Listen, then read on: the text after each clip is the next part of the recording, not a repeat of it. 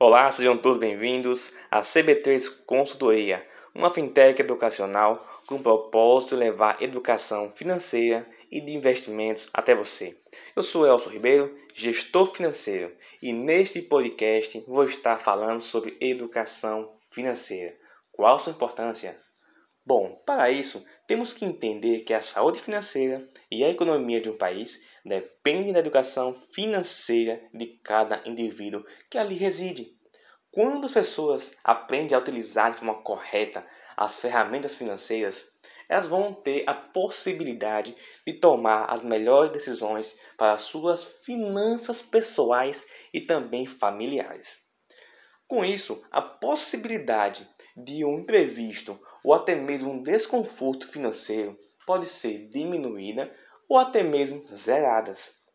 Quanto menos pessoas tomarem decisões erradas sobre as suas finanças, mais forte será a economia como uma sociedade equilibrada financeiramente.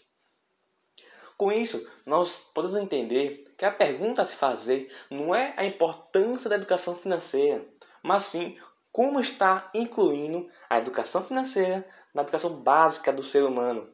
Aquela que nossos, filhos, sobrinhos ou filhos de vizinhos vão estar indo ao pré-escolar, no Fundamental 1.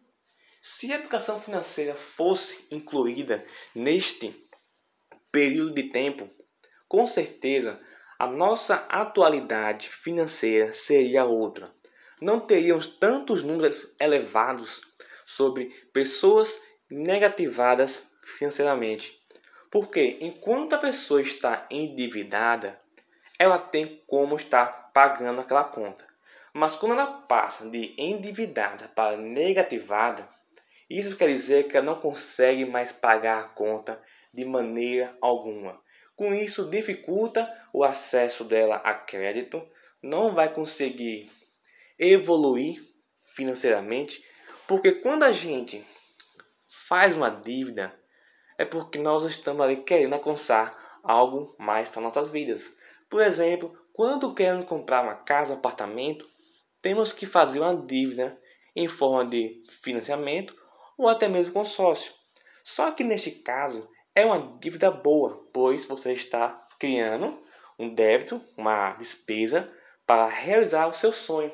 Só que com isso, para pessoas que não têm é, planejamento, não fez uma organização das suas finanças, vai ser difícil. Então, com isso, vai só estar aumentando o índice de pessoas que estão endividadas. Para isso, a educação financeira tem papel muito importante na vida das pessoas, pois ela que vai estar orientando a maneira correta de estar gerenciando as suas finanças. Além disso, se fossem incluídas também outras matérias na educação básica. Então, podemos citar cinco matérias a mais que poderiam estar ali mesclando no dia a dia do aluno. Se tivesse, por exemplo, falar em público para se expressar melhor, o aluno estaria ali desenvolvendo uma oratória melhor para expressar o que ele sente, o que ele quer dizer e com isso ter um melhor, uma melhor convivência com as pessoas a seu redor. Uma outra matéria que deveria também estar inclusa, Libras, forma de acessibilidade. Imagina aí se as pessoas pudessem entender melhor o que aquela pessoa que tem uma deficiência passa no seu dia a dia. Quando nós entendemos a importância da inclusão naquela pessoa, é, junto ao nosso âmbito do dia a dia, nós conseguimos entender o universo que aquela pessoa vive. Além disso, uma outra matéria que deveria também estar inclusa seria nutrição, que junto com, com o dia a dia, a pessoa, o aluno, vai estar ali entendendo a qualidade, a importância de estar ingerindo alimentos saudáveis para não chegar na fase adulta cheio de doença como diabetes, colesterol e em alguns casos até obesidade. Então, a ingestão de alimentos só porque gosta, mas saber se aquela, se aquela comida faz bem ou mal, vai dificultar e vai causar problemas no futuro.